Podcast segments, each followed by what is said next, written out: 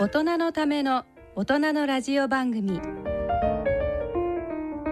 大人のラジオ。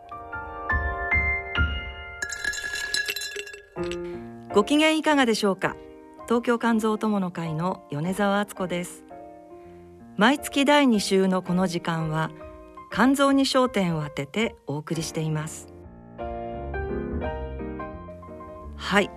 えー、3月12日ということで、えー、昨日3月11日は10年前ちょうど311東日本大震災が起きた、えー、その日ですが、まあ、あれから10年ということで、えー、皆さんどのように、えー、当時お過ごしだったかなというふうにちょっと振り返ってみると私自身は、えー、金曜日の午後だったんですけども、えー、電話相談を事務所で受けていてスタッフが、えー、4名いたんですけれども、えー、当時の事務所はですね今引っ越して別の事務所になりましたけれども当時は、えーとまあ、築45年という非常に古いビルで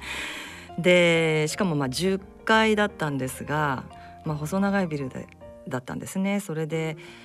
えー、耐震をきちっと行ってないようなビルだったのでものすごく揺れて、えー、それでまあもう事務所の狭い事務所バッタバタでいろんなものが、えー、散乱してですね、えー、とにかくあの、まあ、扉を開けてとかあとは、えーまあ、私はなぜかわからないんですけどあのコンピューターのサーバーをですね 必死でこれを落としてはいけないみたいなで必死で押さえてっていうような記憶があります。その後あの私たちの事務所は目白にあるんですが、えー、目白の駅は山手線しか通っていませんので。え、山手線を使って自宅に帰るという、まあ、スタッフ全員そうだったんですけれども、えー、当然その山手線すぐに止まりましてでどうしようっていうことでまずとりあえず新宿にスタッフみんな出るということで、えーと、バスが通っていてで都バスで、えー、そうですね新宿の駅まで行くんですけれどももうすぐにいっぱいになってしまってバスもなかなか来なかったりでもうパンパンのバスにですねみんなあのもうとにかく乗せてくれっていうような状態で運転手さんもえー、平時だったらそういうことはできないんでしょうけれどももう扉が閉まらないぐらいぎゅうぎゅうに乗せてそれでもう本当に今でも覚えてるのはその止まるバス停止まるバス停、えー、たくさんの人が待ってるんですけれどもバスに乗れませんので、えー、大きい声で運転手さんが「ごめんなさい乗れません次待ってください」っていうえー、その言葉を残してそのまま、まあ、新宿の駅に非常に渋滞しててちょっと記憶にないんですけども新宿の駅に着くまでも、えー、通常だったらどのぐらいでしょうかね10分とかそのぐらいで着くんでしょうかね、まあ、それがかなり時間がかかって。で新宿の駅はもう当然、えー、もうあの駅が閉鎖されてましたので駅をみんな出されてしまってで私は、えーと、結局ですね歩いて自宅に帰ったんですけどまあ歩いて帰る道もあのよく知っていたので歩いて、えー、帰りました。その時あの大きな通りを、えー、皆さんとですね見ず知らずの方たちと何でしょうもうずっとこう並んで行列でっていう感じで、えー、とそうですね。歩いて帰りましたね。すごく寒かったのを覚えてますね。もう夜暗くなったぐらいで自宅に着いたという記憶があります。あのまあ10年ということで、えー、まあここのところちょっとその当時のことを忘れがちだったんですけれども、えー、まああのテレビなどの特集もたくさん行われていてそういった例えば津波の映像だったり地震の当時の映像を見るたびにうん、当時のことふーっと思い出しましたね。あのー、やっぱりすごく大変だったなもう本当にこの今後どうなっていくか日本があの大きな不安に襲われたっていうような、まあ、そんな日だったと思います。はい、えーまあ、10年後にですね今この状態、まあ、また緊急事態宣言が延長されて出されましたけれども元気に前向きに大人のラジオ進めてまいります。この番組は野村証券ギリアドサイエンシーズ株式会社アッピー合同会社他各社の提供でお送りします。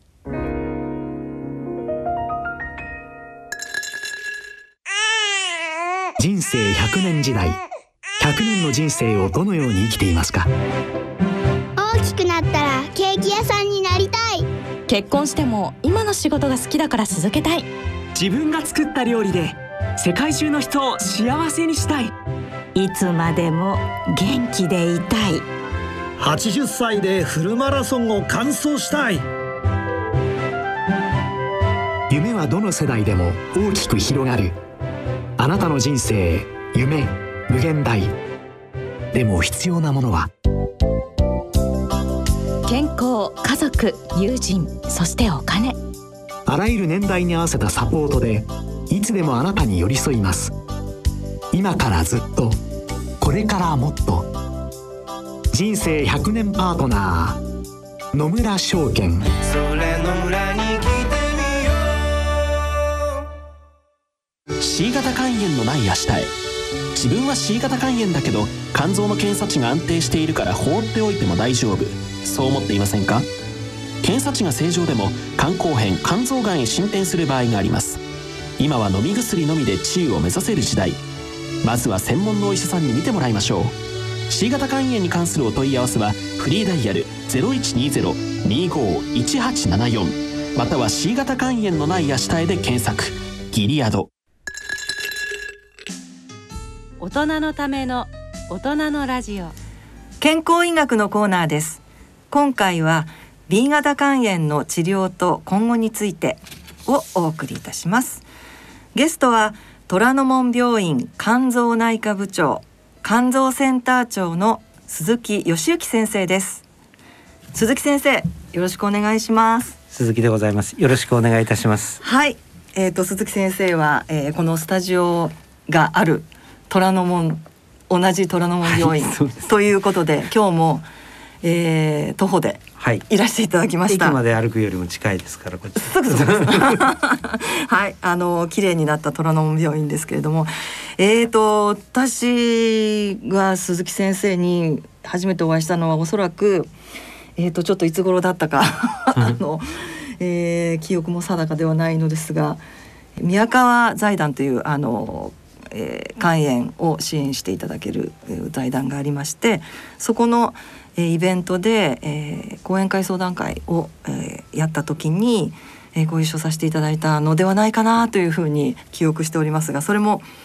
えー、何年ぐらい前かちょっとよく 覚えてない、ね、すいません。はい、なんですけれども、えーと、と鈴木先生というとあの私の中では東京都はあの肝炎、えー、肝疾患拠点病院というあの、まあ、肝炎対策に非常に力を入れていただいている拠点病院というのが、まあ、東京都2つありまして、えー、1つは虎ノ門病院それからもう一つは、えー、武蔵野関十字病院。ということで武蔵野関十字病院は、えー、以前あの泉先生にあのお越しいただいたことがあるんですけれども、えー、今日はですね虎ノ門病院から、えー、鈴木義之先生においでいただきました。はい。それでは、えー、鈴木先生のプロフィールをここでご紹介したいと思います。1958年東京都出身岐阜大学医学部等を経て1985年東京女子医大の消化器病センター内科に入局し1994年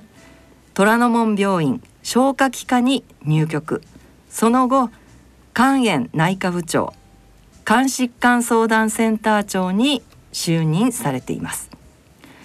えー、この間女子医大の東研究室で免疫の研究をされておられます。ご専門は肝臓の免疫で学位を取得されています。主な著書に B 型慢性肝炎 Q&A があります。はいそしてご趣味。スポーツ旅行、えー、モットーは和をもって尊しとなす。戦友好楽です。はい。ということですけど先生、はい、ちょっと私もびっくりしたあの内容がありまして 先生はえー、ご趣味がスポーツということなんですけれどちょっとこちらの話からさせていただきたいんですがあの小さい時からスポーツはお好きで。はいはい。あのー何をされてたんですか？小さい時に、ええ。私たちの時代に YMCA とか、はい。地元のスポーツ団とか、はい。そういうのがあってそこにまあ親に入れられて、ええ。逆上がりもできないんじゃダメだっていうところから始まって、はい。はい。いろんなスポーツクラブに入れられて、えー小学校の2年生3年生ぐらいの時から、はい。淡路町まではい。電車で行って、えっ、とご出身大田区ってらっしゃるんですよね？大田区。はいはい。で淡路町まで電車で行って、え YMCA のはい。チビでしたから背の立たないプールで泳ぐところから始まって。水泳を。ええ。えでまあ水泳をやりながら中学ははい水泳部でってえいえう形だったんですけども、はい。まあ本当にあの少しもじっとしてられないっていうような 今今でいですけど運動しててもちょこまかちょこまかっていうとこそうなんろでですね。ええで走るのは得意だったもんですから、ええ。まああの短距離も長距離もっていうような形で、そのうちにサッカー部に入って、はい。大学時代はサッカー部をやってたっていうところで、ええ。ええまああの岐阜大学なんかだと1年生で入って6年生の夏、はい。ええ。西隊が終わるまでははい。ずっとやってるんですが、えっ、とずっとスポーツをやってる。ずずっともうサッカーです。でしかも52週間あって土日があると104回あるじゃないですか、はい土日を104、はい。それのおそらく85回ぐらいははい。試合があった、え？年間。年間。年間。あの岐阜の県内のリーグとか、はい。東海リーグとか 東海石役リーグとかそういうのがあってほとんどだから土日ははい。サッカーの試合やってたっていう記憶なんです。それはかなり相当あのまあやそうですね。それで私の1代前のキャプテンからええ。サッカー部の練習が毎日になったあー月火水木金と。で土日は試合っていう、はいはい。基本的にまああの大学の臨床講義やなんかやるののそばにええ。ええグラウンドが、まあ、専用のグラウンドが医学部だけどあったもんですけど、そんな大きくないんですけど。え授業が終わったらそこへ必ずみんな来てえええ2時間ぐらい練習してっていうのを繰り返し繰り返しずーっとやってましたから。そうなんですか。とてもそんな風にやって言っちゃ失礼なんですけどいや本当にあのなんでしょうね鈴木先生というととても落ち着いた感じでそんな風にスポーツにのめり込んでおられたあの歴史があるというのは全然そうなんですね。もう家でもあの落ち着いてないので、はい。あの家族には少しは座ったらって言われるぐらいあそうですか。ちょろちょろちょろちょろなんかやってるんですね。あそうですか、今スポーツは何かやってらっしゃる今はあのうちのナッシュをやっているのを中心にしたはい。川村っていうのが先生。議長がいるんですけど、はいはい。彼があの走ることをはいやらないとええ。ダメだっていう、なんでかそのまま靴も買いはい。あの公共はい。1周2周3周それから駒沢公園の20キロとかやって先生。実は東京マラソンにも 出た。この間中止になる前の年出た。はい。あのすっごい2020年の前だから寒い2019年ですか。19年のすっごい寒くて大迫くんがはい。寒さではい。途中リタイアした時にはい。出たんです。あ、そうですか。本当に実は私も東京マラソン出たことがあるんですよ。記憶あれはでも本当に楽しいですよね周りの方々がみんな。す先生あれですか？そしたらマラソンをやられるっていうことは今も走られてるってことですか？えっと、このコロナになってからはええやってないんですけど、はいコロナになる前はよく皇居皇居をあの川村団長のもとにですね、何人かいらっしゃるんですか？何人かで栄養部の人とかうんあと研修医も含めて、ええ何時にあのランスで集合とかあるいは皇居のあそこ集合って言って走るんですえ。いつ頃皆さんお忙しくていらっしゃるの？8時からとかそれぐらいから走ってえ夜のですか？夜のああ。夜の8時ぐらいっていうのはやっぱりあれですか？まあ今はそんなに走ってらっしゃる方いいシーズンは。すごい混んでます。すごいですよね そうです。それはであのえっと銭湯があるんですけど、ええ銭湯のところはロッカーに洋服が入れられないぐらいで袋に入れて、はいおばちゃんに見ててもらうとかなるほど。それで汗を流してえ着替えて帰っていくみたいな。で休みの日は土曜日曜は朝5時とか6時にはい駒沢公園に集合して、はい。人が多くなるんで、えー、駒沢もすごいですもんね。駒沢もあれ一緒2.4かそれぐらいじゃないですか、はいえー、人が来る前にまだ暗いうちからスタートして、えー、ちょっと待ってください。っていうのをみんなで。夜も明けやらぬ暗いうちから、皆さんが集まるんですか？その先生方が。あのー、始発がつくぐらいでないと電車の人たちかわいそうなので、え始発がつくぐらいもしくは自転車で駆けつけてくるっていうようなので、そうなんですか。えちなみにその先生方虎ノ門の先生方の何でしょう、はい、ランニングクラブじゃないですけど、はい、それは何名ぐらいいらいらっしゃるんですか？今全部合わせたら延べにしたら多分十何人いる十二三人はいると思います。でユニフォームまで作って。あそれはであのー、今駅伝流行ってるので駅伝っていうかリレーが流行ってるので、ええ、やろうかっていう話ありますし、ね、あの虎ノ門の市民公開講座で、去年はできなかったんですがその前の年はそのユニフォーム着て壇上で一応あの 健康体操とか披露させていただいたんです。はい、そうなんですね。いやいや知らないことばかり。あそうですか。やってます。あ本当ですか？先生走るんですね。そうでも走ることで何か変わったこととかありますか？やっぱりちょっとスリムになりました、うん、そうですよね、え体重落とすの走るのが私一番一番いいじゃないかって思います、ね、あの今日の話とはちょっとあれですけどやっぱり、えー、あのこのコロナになって、えー、ちょっと脂肪肝気味の人で、はいはい、っていう人はみんな太ってるんですけど、えー8割から9割は太るんですけど、はい、1割ぐらいの人はむしろシュッと締まってきて聞くと、はい、必ず朝6時半から7時半が通勤時間だったと。その1時間を自分のジョギングに確実に当てれるよう当てられるようになったら、ええ、もうこんな体になりました。それ1割ぐらいですよね。なるほど。まあそうですね。ほとんどの方がまあ私もそうですけど、はい、なかなか動くことがあの困難になって、そうですね。でランニングはまあ練習も、うん、なかなかモチベーションが維持できないので、え、あのまあ大会がなかなかないので、まあ、参加できないので、そうですね今は。はい。あの南魚沼の上がってくるとご飯食べ放題っていうやつとか行きました、あそうですか、へえそれは走って終わったらご飯を食べあのお茶碗を参加の人は、参加するとお茶碗もらえるんです。でそのお茶碗だを出せば、はい、いくらでもコシヒカリが食べれるっていう、おかずは買わなきゃいけないんですけど。なるほど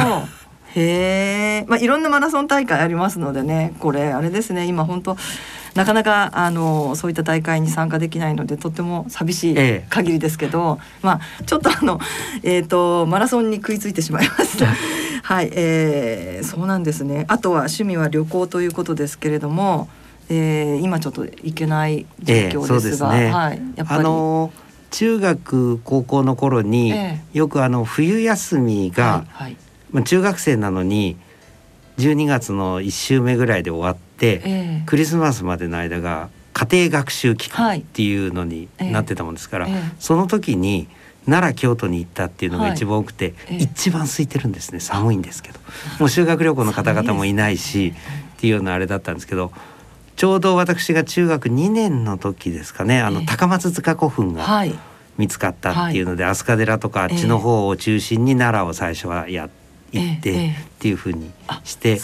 あの奈良京都が一番多かったですその頃は。あとはもういろんなところいろいろ行きたくて行ってきましたけれど、えー、そうですか。まあじっとしてられないというところなので 多分いろんなところに行かれてるんだと思うんですけれども。はい、えー、それでですねまあお医者さんになぜなったかということもちょっとお聞きしたいんですけれど、はい、あの何かきっかけなどはあったんでしょうか？えー、っとですねまああのー本当は文化系もともと文化系だったものですから、えー、あの放送関係に進んでっていうのは私の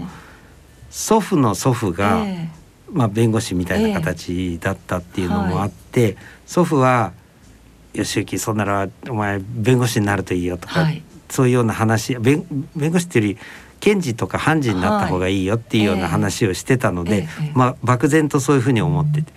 でまああの文化系だったので、はい、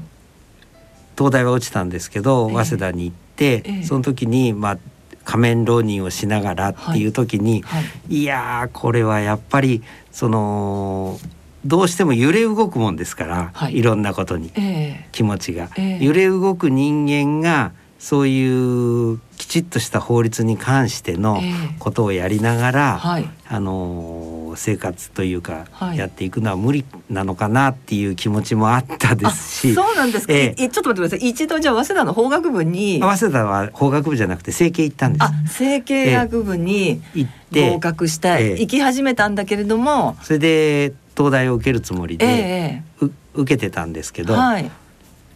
いやちょっと無理なのかなっていうのとそういう方,、方面に進むのと、が無理なのかなっていうのと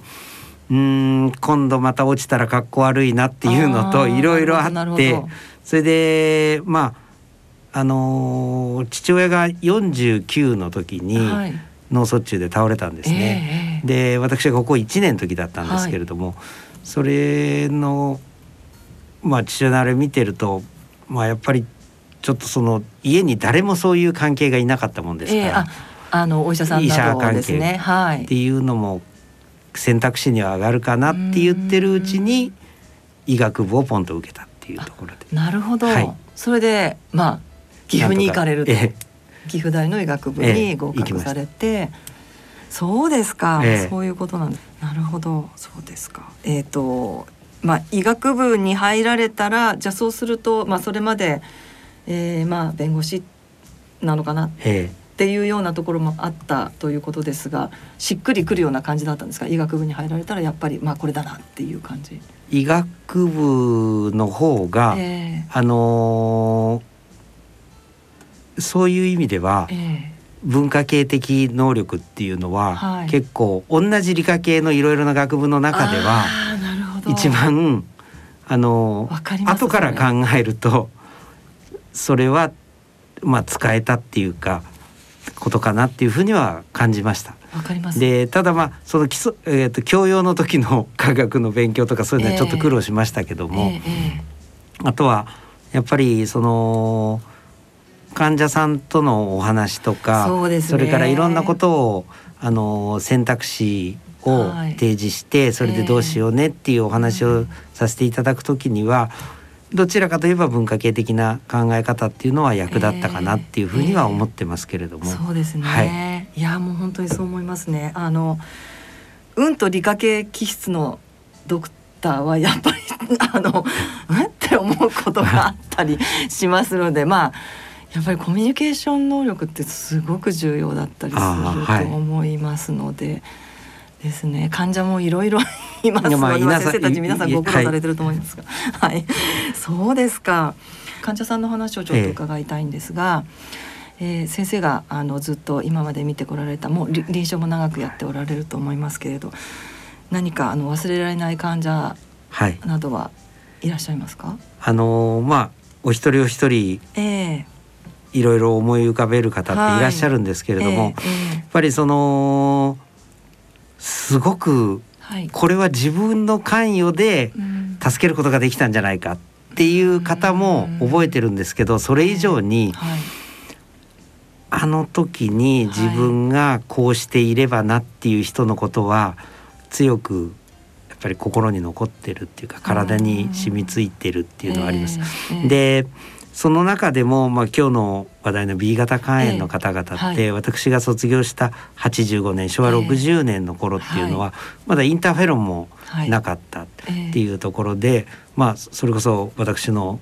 ボスというか、師であるあの熊田博光がですね、ね、やりだしたステロイド離脱療法っていうのはありましたけれども、え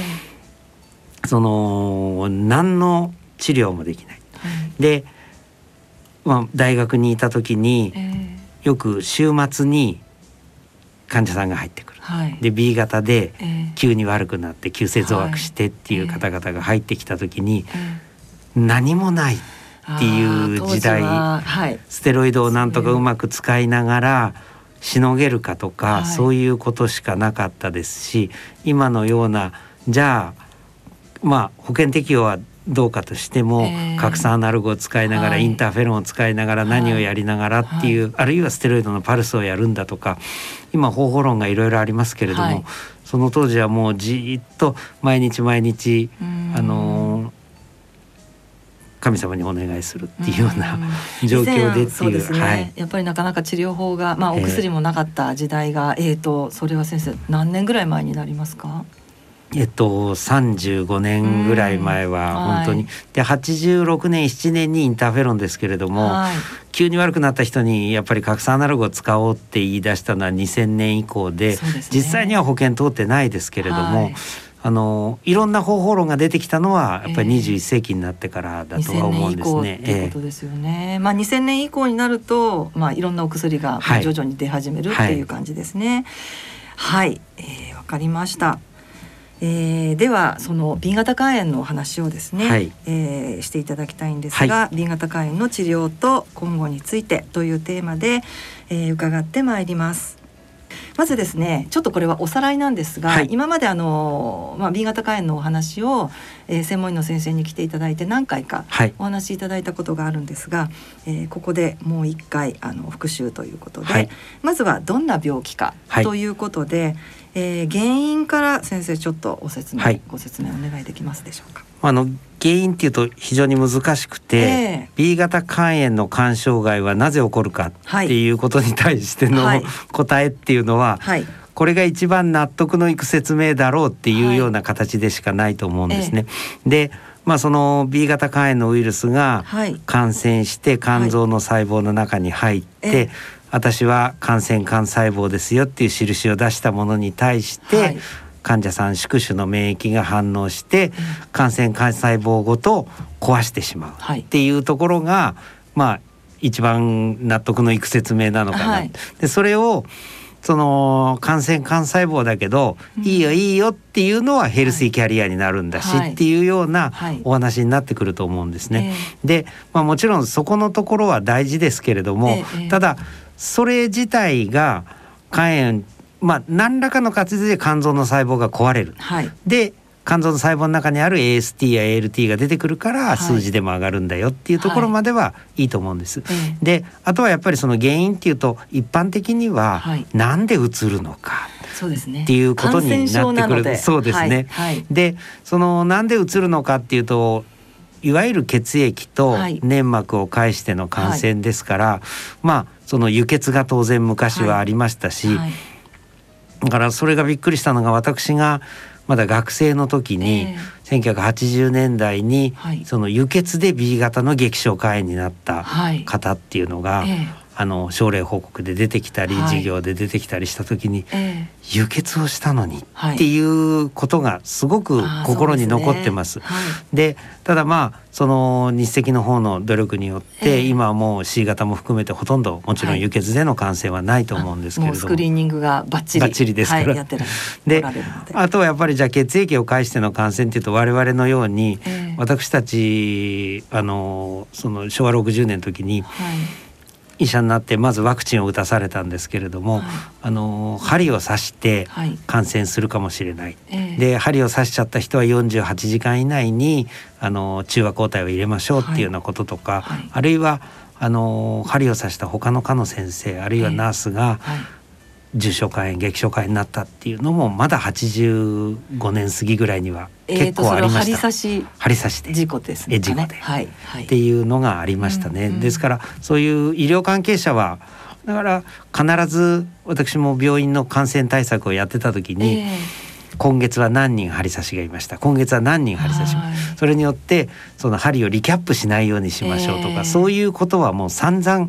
やってだいぶ減ってきたと思うんですが、ええ。あのーだからゴミの分別とかそういうことある。でまあもちろんそそういう針を使うものですから、はい。その B 型はただその大人になってからははい。急性肝炎で終わってしまうことがほとんどなので、えっとあの一回感染して一回感も染してもはい。急性肝炎ではい。終わってしまう。ええ。で90数パーセントの人はあの一過性感染で終わるし、はい。ちょっと残りの人たちが、はい。もしかすると激症肝炎になるかもしれはないい。っていうふうにずーっと習ってやってきました。ええ。そうですね。でちょっと後でその遺伝子型の違いの話はさせていただきます。はい。はい。そういったそのまあそうなるとタトゥーとか、ええ。それからピアスとか、はい。その C 型が映ったのと同じような基準で、はい。B も一時やっぱり映るようなうん。形があったと思うんです。ええ。でもまあ少なくとも今の30歳未満ではほとんどないと思うんですけれども、はい。母子感染が主体でしたから、はい。お母様からはい。お生まれになる時に、ええ。まあ胎盤軟解感染っていうのもありますけれども、ええ。あとはそのえっと産道ですかね産道で感染してくる。ええでまあそれは急性肝炎から慢性化していってしまったっていうことになるんだと思うんですね。ええええで今ここのテーマのその急性肝炎はあとはもうやっぱりちょっと知らないそういう知識がない人たちが遊んでしまったとか、そういうのはいっぱいありますね。でその中でその2000年代ぐらいから言われ出したのが、はいえそもそもは東京新宿あたりを中心にはい。出てきた遺伝子型のゲノタイプ A のはい。あの急性肝炎っていうことで、はい。でその当時ぐらいは地方に行くと全然なかったんですけど、ええ今はもうとにかく東京医大とか東京女子医大なんかの急性肝炎ははい。7割ぐらいがゲノタイプ A ですからえっていうようなやっぱりまだまだ性感染症ではい。なっていくっていうことでまた今日のお話最後の方でありますけれど、後でありますけれども、ええ。ワクチンを今もうはい。4年経ちましたから、はい。あのそうやってユニバーサルな形でワクチンをそうですね。っていう形になってくればと思います。えっと、2016年の10月に、まあえっと、ワクチンが新成人に対する、あのユニバーサルワクチンが、まあ、定期接種化が始まったっていうことで、そうですね。なので、えーまあ、それ以降あのにお生まれたお子さん、まあ、でもつい最近ですから。ええそうですね。あのもう少し上のあの方たちに対しても、やっぱり皆さん打っていただきたいなっていうのはありますね。ありますね。あの、はい一番そういうことに関係してくるうんそう10代、ね20代の方っていうのははい。はい、わかりました。えっ、とそれではですね、えーまあ症状なんですけれども、はい B 型肝炎のウイルスにまあ感染しましたと。はいで今あの先生あのご説明いただいたように急性肝炎を起こすはいというお話でしたけれども、えっ、と症状何かあ急性肝炎やそれからその後の慢性肝炎に進んだ時に、えー何か、えーで特別な症状などは見られるんでしょうか？まああのいわゆるいつよく言われる沈黙の臓器なので、はい。通常は何のあれもなくて、人によっては気がつかないうちにもう治ってたっていうような不健性感染もありますけれども、はい。急性肝炎でやっぱり AST、ALT がはい。1,000を超えるぐらいまで上がってくるような3桁の後半ぐらいから1,000を超えるぐらいまで上がってくるとやっぱり体がだるいっていうえー、こととあれですね。血液検査で、まあ、肝機能の数値ですね。が上がってくるとはい。でやっぱり怖い指標っていうのは横断が一番だと思うので、えまああのよく言われるのは、はい。えっと、目の白いところが黄色くなってるんだけどそれとおしっこの色がはい普通の日本茶じゃなくてウーロン茶とかコーヒーみたいな色になってくるとっちゃうんですね。横断が出てきてる、はい。でそうなってくるとかなりだるいと思います。うん。だけどそれ以外は来てみて採血をして、はい。あのえそんなに高いの？っていう人も半分ぐらいはいらっしゃるっていうのが急性肝炎じゃないでしょうか。なるほど。で慢性肝炎も、はい。慢性肝炎で「いやー献血行ったら言われちゃってね」って言ってえー来られる方の多くは症状はない方の方が多いんですけども、えやはりその足がちょっとむくむぐらいのうん。肝硬変の状況になってくるといろいろな症状が出てくると思います。はい。でそれはそのやっぱりさっきの横断みたいなはい。重症化しているのの表れになりますし、えーあとやっぱり最初は足のむくみ下肢のむくみでね。出てきてそのうちにお腹にお水が溜まるようなことになると、はいお腹が張ってくるっていうことになりますけれども、はい、これそうするともう肝硬変での進んでるのでね。はい。そそこになってくるとさすがに気が付くっていうことはあるんですけど、そこまでははい、全然あのー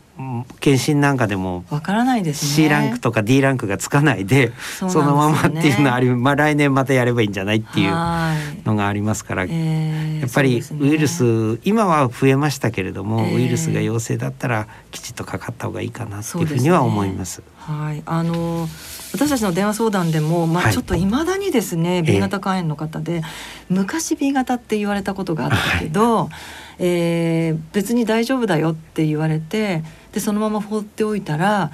どうもだるくてしょうがないんでで病院に行ってみたら、えーえー、例えばがんができてたとか、えー、あります、ね、まあ、あるいは今先生がおっしゃったように、まあ、肝硬変の合併症ですけども、えー、あの腹水が溜まったりとか、はい、そういう相談がいまだにあるので、えー、先生のところにもそういう患者はいらっしゃいます。そうですか、えー、あのーやっぱり私たちが心臓のこととか、えーはい、腎臓のこととか、そのもうちょっと早く気が付くサインを見落としてたっていうことはあると思うんですね。はいそれと同じで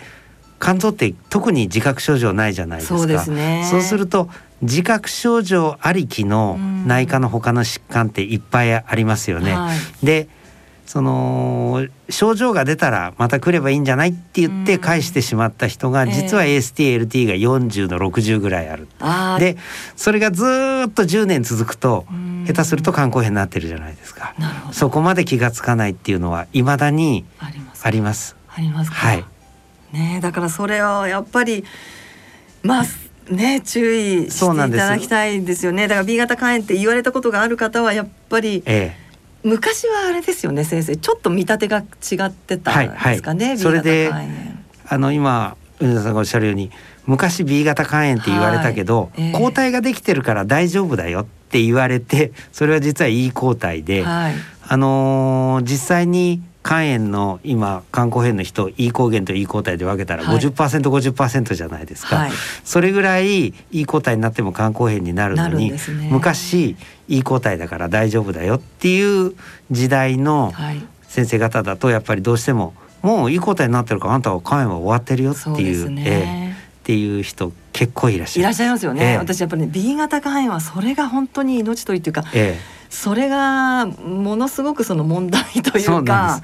です。よね、えー、なので、まあ、お医者さんかかるのやめちゃったりとか、えー、えー、もう全然気にしなくなっちゃったりとかっていう方がすごく多いので。そうなんですね。本当に。そうですね。なので一度 B 型肝炎だよって言われたことがある方はあの専門医にかかっていただいて、ね、えー、やっぱり、その B 型の本当に難しいと思うんです、えー、今どれだっていう今どの時期だっていう病気と、ね、病病気ですね。を判断するのってあのさっきも話出ましたけどうちのボスの熊田博光なんか多分血液のデータとかを見て、えー、こう解析するのって大好きですから、はい、見ててそれでも難しいなっていまだに熊田先生ですら、ね、そうなんです、あんだけ数を見てる人間が言うぐらいですから、えー、やっぱり B 型でこの人は大丈夫って判断は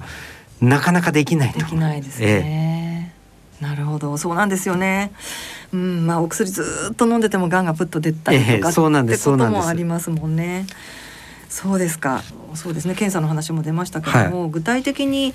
えーと、血液検査をされた場合にですね、はい、どういうふうな項目を注目したらいいでしょうか、はい、あのーやっぱり急性肝炎か、えー、で難しいのは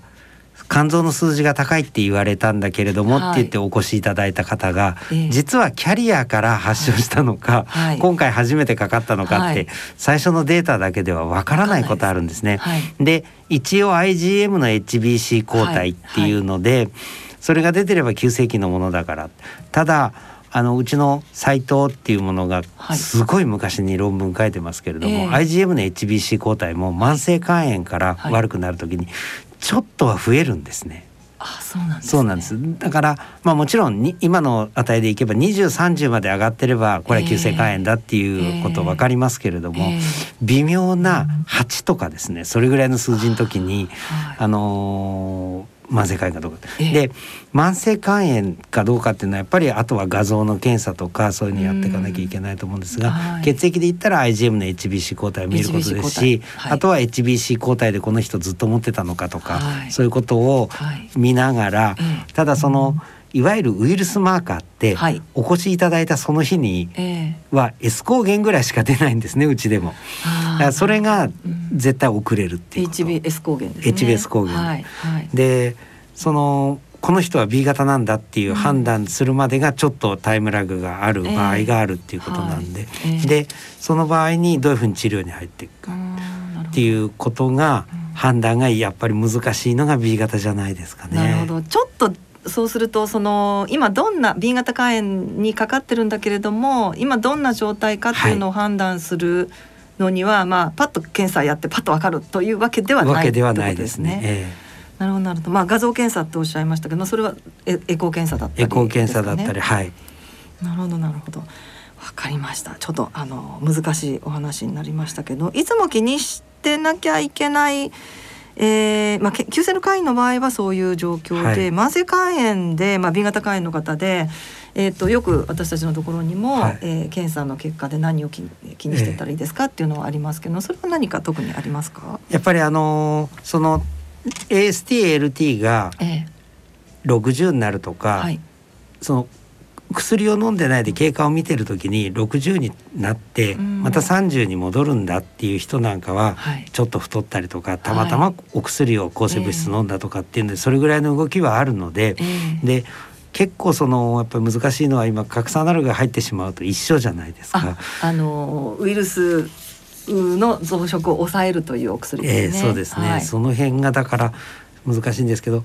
ぱり慢性肝炎の方でお薬が入ってない方で、えー、この方が肝臓がどれぐらいかっていうことになると肝臓のいわゆる予備能力っていうか、はい、アルブミンの値とか、えー、コリンエステラーゼとか、はい、あとプロトロンビン時間とか、はい、そういうのを私たちは見ながら、うん、あとももちろん慢性的にあの横断があったりするといけないですから、えー、肝硬変になってくると普通は1とか1.1ぐらいの基準値。トラノマちょっと高くて1.5なんですけど、はい、基準値が常に1.7とか、はい、それぐらいの、あのー、体質性横断を除いたとすればそういう状態の一つのやっぱり肝硬変に入り始めてるなっていうふうに私たち見ながら、あの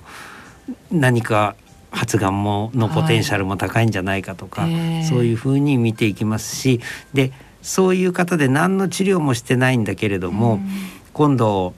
他のがんができて抗がん剤の治療をやるかもしれないとか、はい、それまたその辺がまた、はい、起きてきますね。そうなんです。っ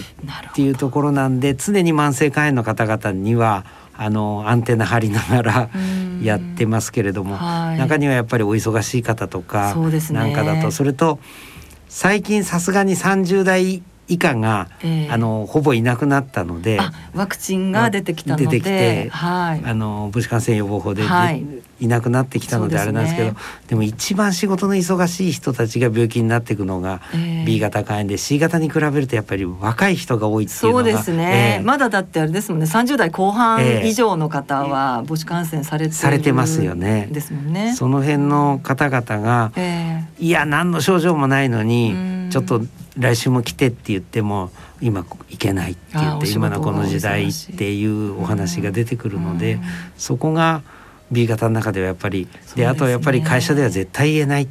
言えない、ね、B 型だっていうことは言えないっていうふうにおっしゃいますので。そうですか、えー、わかりました。えーと、大体病院は、まあ、お薬を飲んでない場合飲んでる場合は大体3か月に1回ぐらいですかね。はいはい、飲んでない場合、まあ、その人その人の状態によると思いますけれど、えーまあ安定してるという方でもどのぐらいですか？割合三か月から半年ぐらいです。え三か月に一回か四か月に一回で年三回かあるいはもう例えば今三月ですけど今度は九月ねっていう人も、えー、いらっしゃる今日の外来でもいらっしゃいました。なるほどなるほど。わかりました。えっ、ー、とそうですね。えまあ今ちょっとワクチンのお話が出ましたけれども、えー、まあ母子感染予防ということで30代後半以上の方は、えー、まだワクチンがなかったので、はい、母子感染されているということでそういう方が多いので。えーまあ、B 型肝炎で先生のところに、えー、通われてる方もたくさんいらっしゃるということですよね。はい、はい、えっ、ー、とまあちょっとあのお話ありましたけども肝硬変とか肝がんに進行するということがあると思うんですけど、はい、あの C 型肝炎と比較すると私、はい、患者を見ていてあの一緒に話をしていたりとか、周りの患者を見ていてですねあのこの状態で肝がん出るんだっていうような、B 型肝炎、そういう方が多いように思うんですが、何か特徴はあるんですか？やっぱり B 型の方が慢性肝炎で、その肝臓ががっちり全がん状態になってないのにポンと出てくるっていう人が多いのは B 型の方が圧倒的に多いと思いますし、多分私たちにはそんなに目に触れてないんですけれども、えー、がんセンターなんかは、はい、たくさんデータを持ってると思うんですけど、えー、ヘルスキャリアと思われるような10代、はい、20代の若い人がポンとがんがあってがんセンターで手術をしてるっていう、その後 B 型肝炎をちょっとフォローしてちょうだいなっていうようなご紹介はあります。あそうなんですね、えー、そんなですから、はい、やっぱりかつてその母子感染だった時に、えー、そのうちのボスに教えられたのは、はい、ちゃんと子供も見なさい。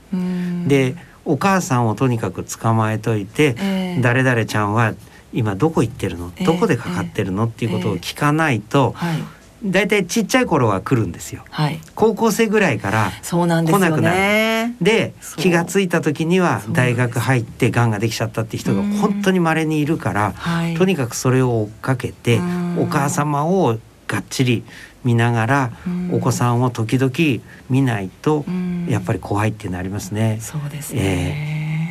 なかなかやっぱり先ほどのお話じゃないですけど、まあ、大学生だったり社会人になってすごく忙しかったりで自覚症状もないので、え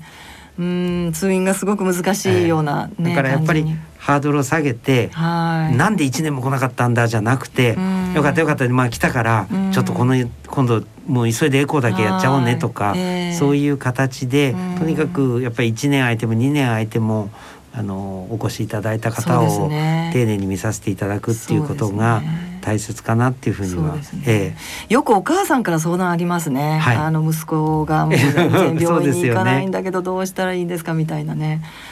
そうですね。まあその辺はあのぜひね聞いてる方がいらしたらもうとにかく行っていただきたいと思いますね。はい、はい、専門医にあのそうですね。かかっていただきたいですね。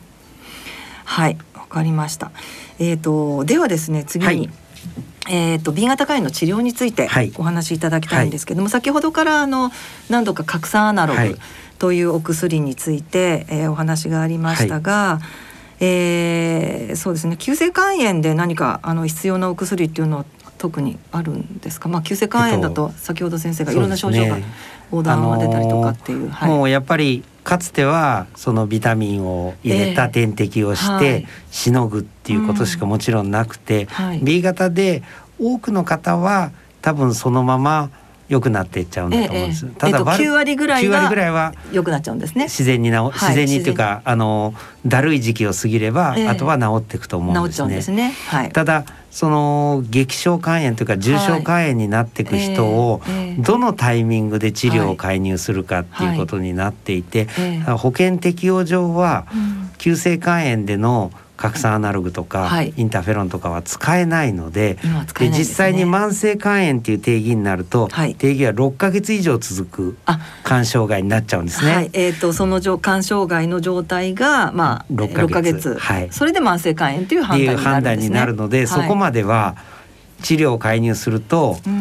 まあ、今の時代なんかだと保険適用外の治療であるなるほど。病院の倫理委員会を通さなきゃいけない、はい、でその上でご本人ご家族のご同意をいただいてっていうふうになりますから、はい、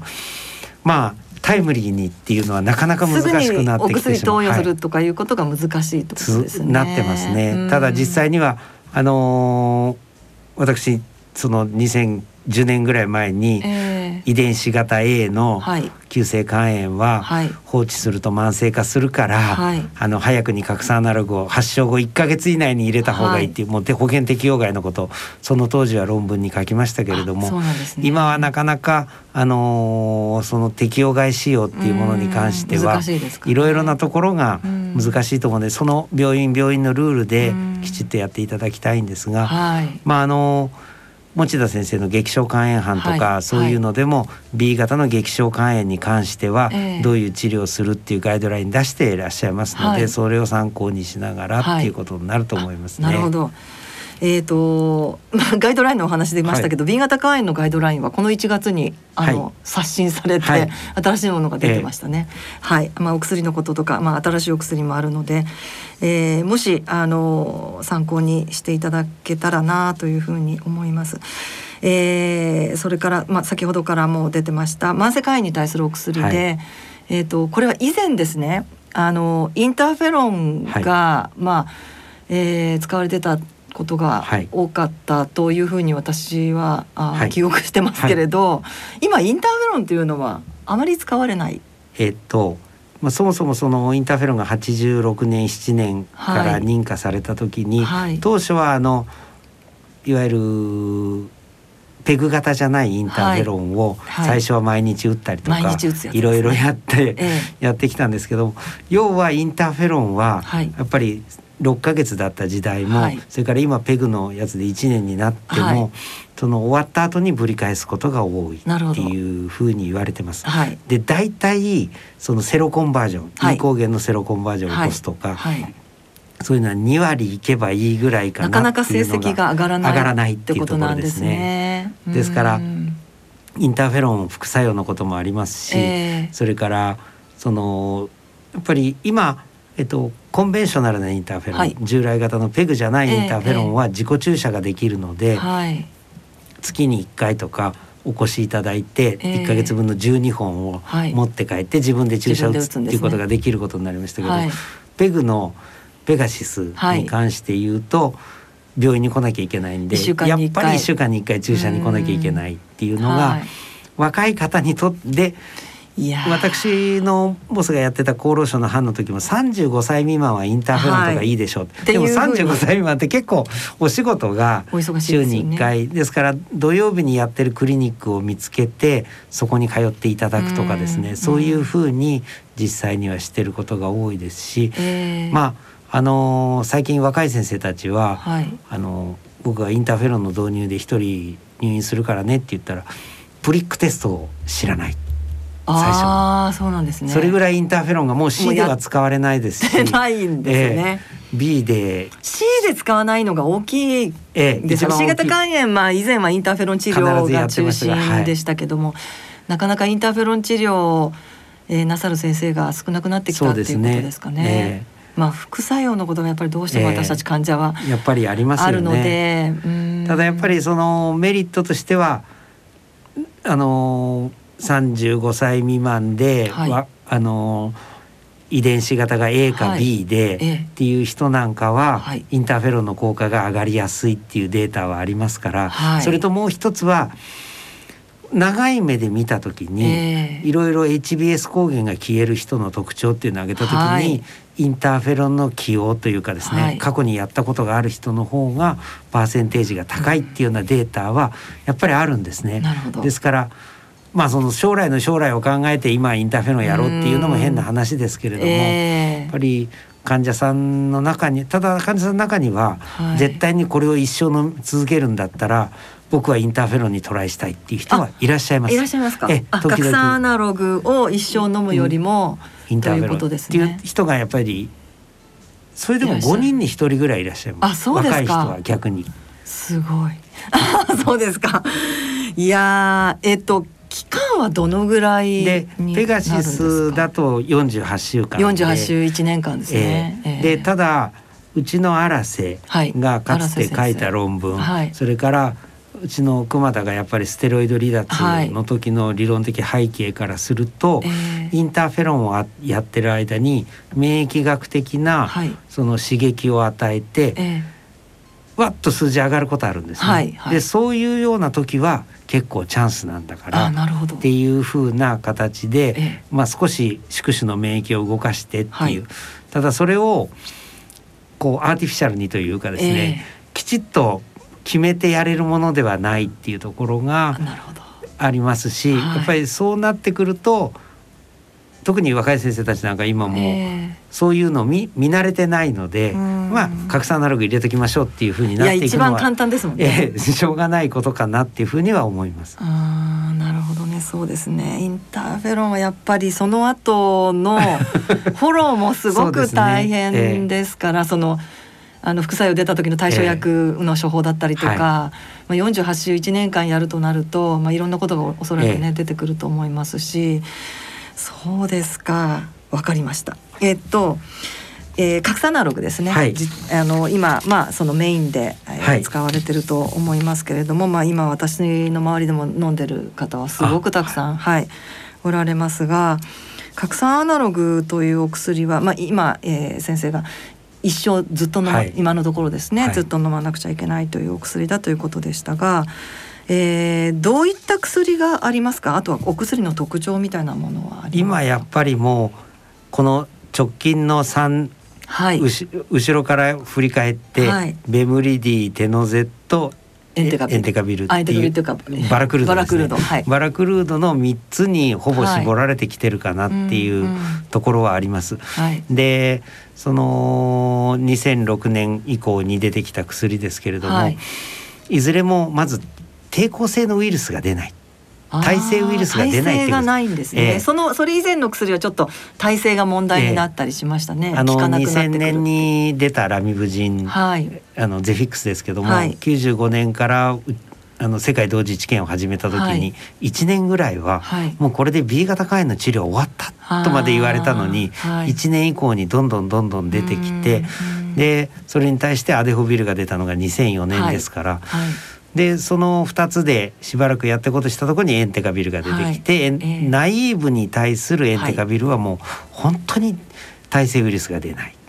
っていうところで。今でもエンテカビル飲んでる方たくさんいらっしゃいますね。結構たくさんいらっしゃいますははいい。はい。で、まあ、その後そのエンテカビルなり、うん。あのーラミブジンアデホっていう組み合わせのところでも起こってくるようなはい。耐性ウイルスに対してテノ Z っていうのはい。がテノホビルのはい。最初のやつですけれども、作られてきましたけれども、でただテノホビルは腎機能のことがあれなんじゃないかっていうようなあとアデホビルも腎機能に問題が出るんじゃないかっていうことが散々言われていて、はい。で最後に出たあの2018年のベムリディなんかは、はい。もう腎障害は大丈夫だしはいっていうことが言われて、えで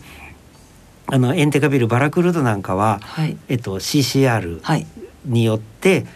1日おきにしましょう、ええ。3日にしましょう、はい。1週間に1錠にしましょうってなってたのが、うん。ベムリディはそのあれも何にもなく腎機能に関係なく1日1錠飲みましょうっていうふうになってますので、はい。非常にあの飲みやすいです。飲みやすいですし、うん。あと時間がですねそうなんですね。エンテカビルはちょっと時間が2時間っていうのがありますけれども、空腹の時に飲まなきゃいけないんですね、バラあのベムリディはうん。それが撤廃されましたので、はい。すごく楽になったって皆さんおっしゃいますよね。えっ、とエンテカビルからベムリディに、はい。えっ、とお薬を変えられるっていう方もたくさんいらっしゃいますか、ここのとこ増えてます。うん。あのベムリディがうちは治験をやらなかったもんですから、ええ。そのデータがどうなるかっていうのをしばらく様子見してたんですが、はい。ええ。耐性ウイルスがないし、はい。それから本当に腎機能悪くならないしっていうことが分かってきたので、えあのそのままスイッチしてうん。っていうふうにさせていただいている方あ結構いらっしゃいます。すね。はい。うん。今一番新しいのがそのベムリディというお薬、はいということですね。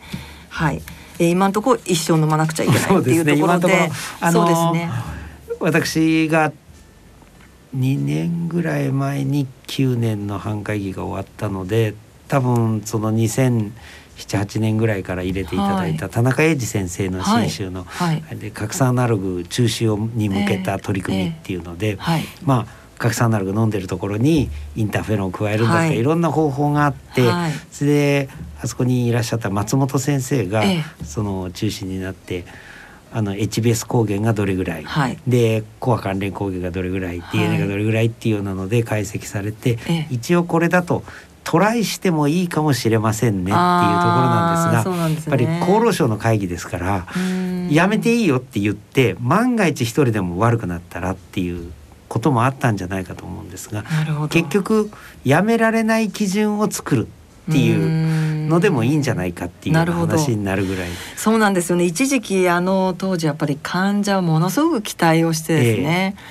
じゃあやめられる、まあ、条件を満たせば やめられるんじゃないかっていうその条件とは何だっていうようなええ。その数値に至ればいいのかとか。まあいろいろとあの皆さんやきもきはしていましたけど、ここのところやっぱりそういうそうですね。お話がなかなかなくなって、まあまあ今あのえっ、と治療の目標っていうのが先生あの、はい。B 型肝炎においては、えー何が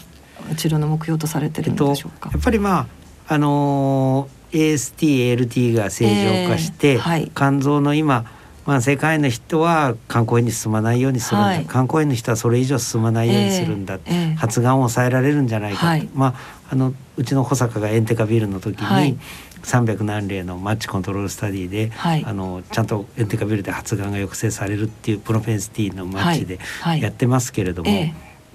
そういうその発がんを抑えられるっていうことがとりあえず拡散アナログでええ。出てますので、はい。それで抑えながらっていうところ、うん。ただ本当に何パーセント3%とかそういう数字でしか HBS 抗原消えてこないとかですね。そういうふうに言われてるんですね。はい、ですからまあその先の HBS 抗原を消す、はい、C 型肝炎と同じように、バイレミアの状態から、えー、まあ少量残ってるとは言っても少なくとも血液の検査では消えていくっていうの方法を目指すためにっていうことで、はい、ここ3年4年とさまざまなお薬が、はい、あのトライされてます。あそうなんですね。ただあのラミブジンの治験の時はこれはすごいっていうのがありましたし、はい、C 型の DA の最初の時も、はい、いやこれはすごい そうですね。もう何年かしたら絶対出てくるなっていうような話でしたけれども、はい、今のところは B のそういう新しいものとしてはその採用基準によって、まあ、エントリーの阻害剤であるとか、はい。えー、キャプシドの集合阻害剤であるとか、えー、CCDNA を阻害するものだとか、はい。はい、あのウイルスの RNA の阻害とか、もう本当にいろんなものがトライされてるんですね。でそれに加えていわゆるあの抗がん剤やなんかでも使われてますけれども PD-1 とか PDL1 の免疫を、はい。使ってなんとかならないかとか、えー、本当にいろんなトライアルがされてるんですが全世界でやられて、ね、全世界でやられてますけれども、うん、今のところはこれに飛びつくぞっていうようなものがないのがまあ私が知らないだけかもしれないんですが。いえそんなことはないと思います先生。情報としては入ってこないですね。やっぱりあのまあ B 型肝炎の患者はまあ C 型肝炎がまあウイルスを排除することに成功できたということで、はいまあ私たちも私たちも、特にね私たちはその B 型も C 型も患者会の中に、はいはい、あの混在してますので、はい、一緒に活動してるので、はい、いやもう私たちも早く C 型会に続きたいっていうふうに皆さん、はい、まあ、思ってらっしゃる。そうですね、うん、ので、まあ、もちろんその S 抗原値を、えー、下げたり、まあ、陰性化するっていうこともそうなんですけど、えー、やっぱりウイルスを追い出したいっていうのがありますよね。う、ねはい、んそうですね。そうですか。まあでもそれは今後あのそういったお薬が、えー、まあ、全世界でいろいろな。3億人いますからそうですね、はい、うん。ですからまあそうですね。日本以上にその B 型肝炎であのまあお困りの国というのがたくさん、はい、はい、あると思うので。えー、ぜひぜひそういったあウイルスを排除するようなお薬が出てくることを私たちも期待したいなというふうに思います。はい、はい、えー、ではですね今日はあの鈴木先生にあの私たちの、えーまあ、電話相談などであの B 型肝炎の患者から今この時期ですので新型コロナのワクチン、はい。まあ、これ今あの日本国中大騒ぎになってますけれど、えー、ワクチンについての質問がちょっとここのところとても多くてですね、はい。えーまあ、2つほど先生にご質問させていただきたいと思うんですけども、はい、1つは、えっと、バラクルードを服用されていて、はい、でワクチン打っても大丈夫ですか、はい、という質問なんですけれどもいかがでしょうか？私は大丈夫だと思います。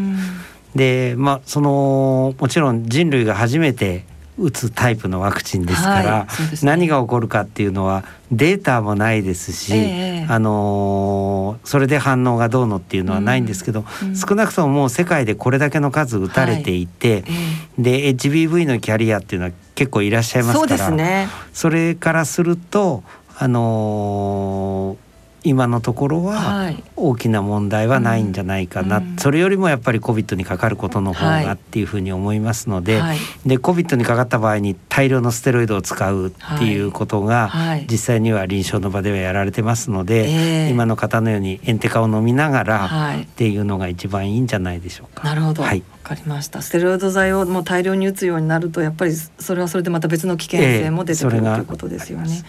はいわかりました。もう一つはこの方は B 型肝炎のキャリアの方で、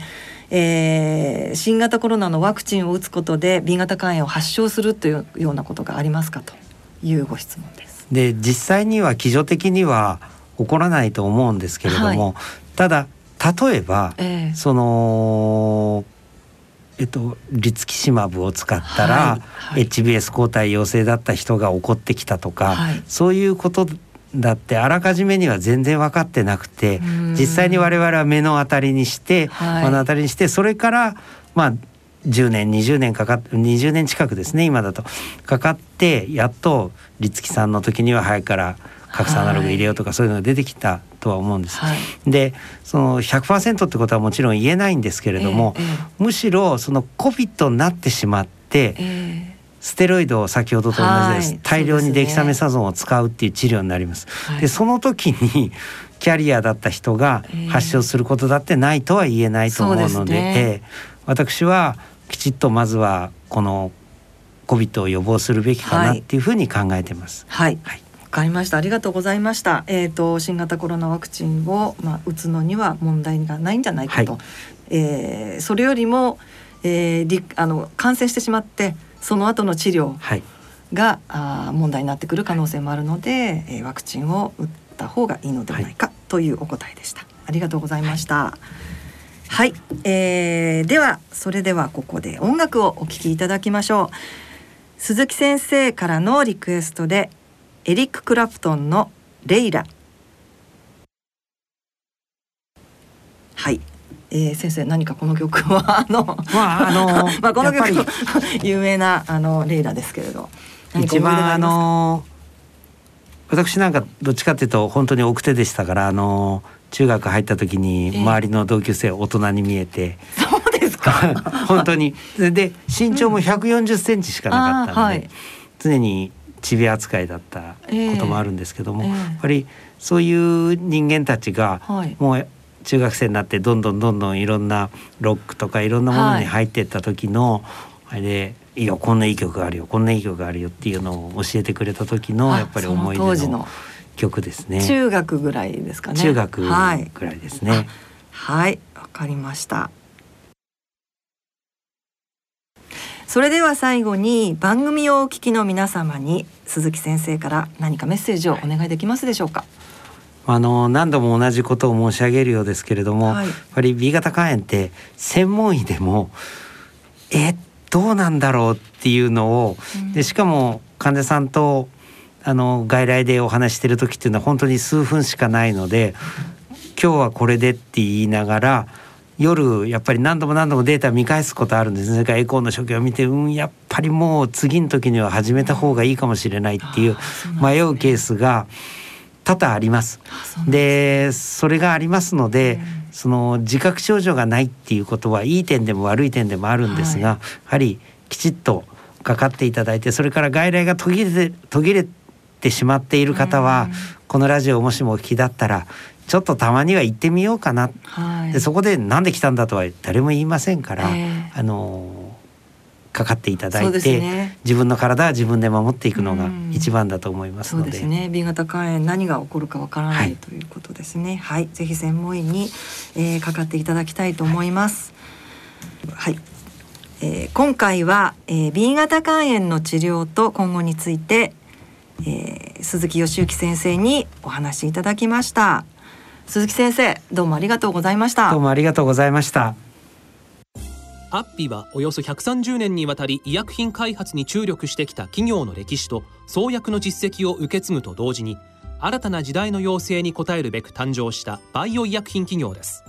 これからも様々な疾患を抱えておられる方々の生活の質の向上に貢献すべく邁進いたします。患者さんの笑顔に貢献するを目指す私たちの大いなる可能性にご期待いただくとともに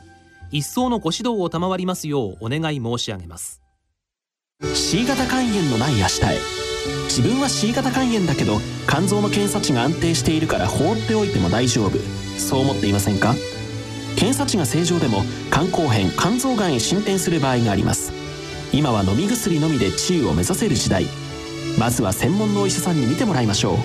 C 型肝炎に関するお問い合わせはフリーダイヤル0120-25-1874または C 型肝炎のない明日へで検索。ギリアド。大人のラジオ。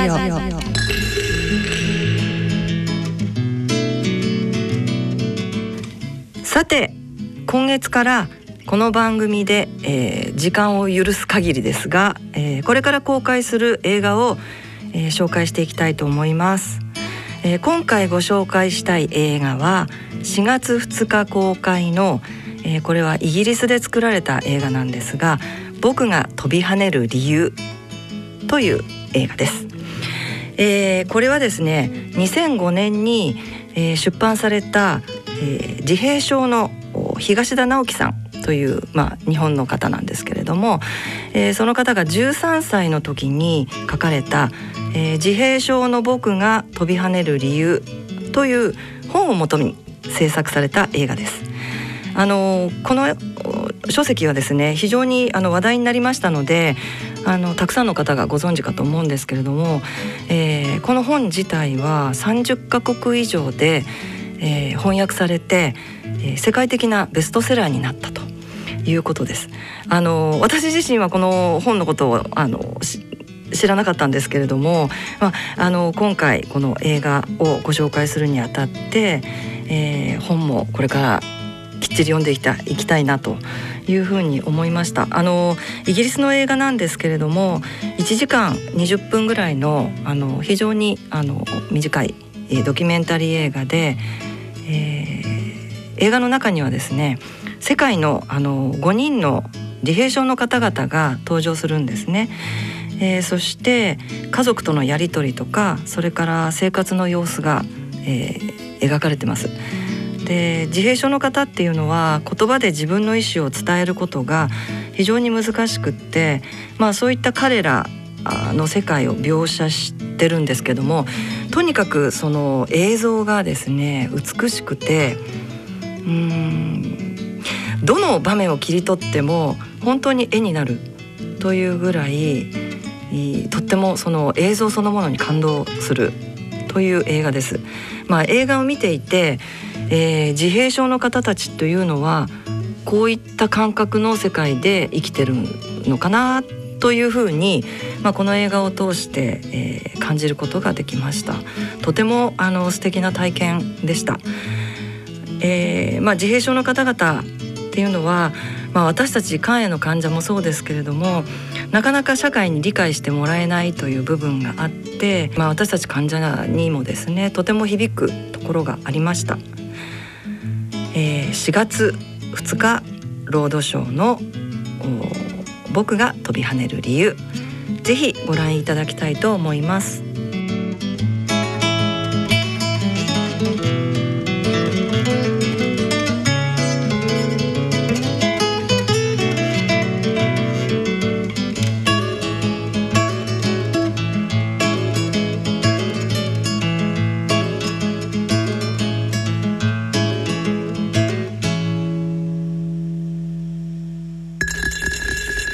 大人のための大人のラジオ。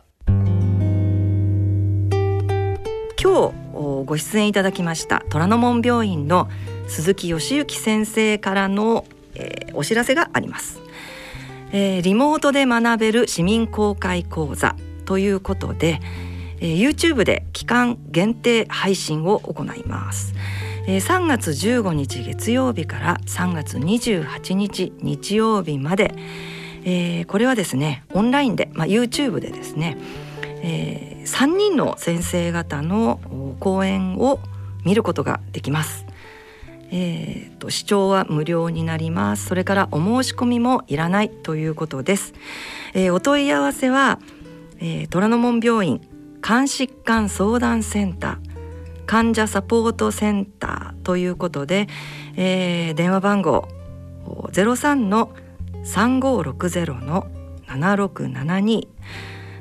03の3560の7672まで、えー、ご連絡いただければと思います、えー、ぜひですねあの皆さんご覧になってください。番組では疑問質問ご意見ご感想をお待ちしています。宛先です。郵便の方は郵便番号105の8565ラジオ日経大人のラジオ係まで。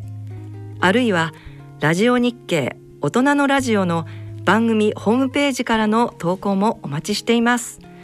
それではお時間となりました。ご案内は私米澤敦子でした。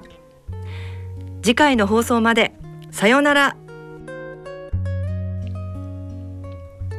この番組は野村証券ギリアドサイエンシーズ株式会社アッピー合同会社ほか各社の提供でお送りしました。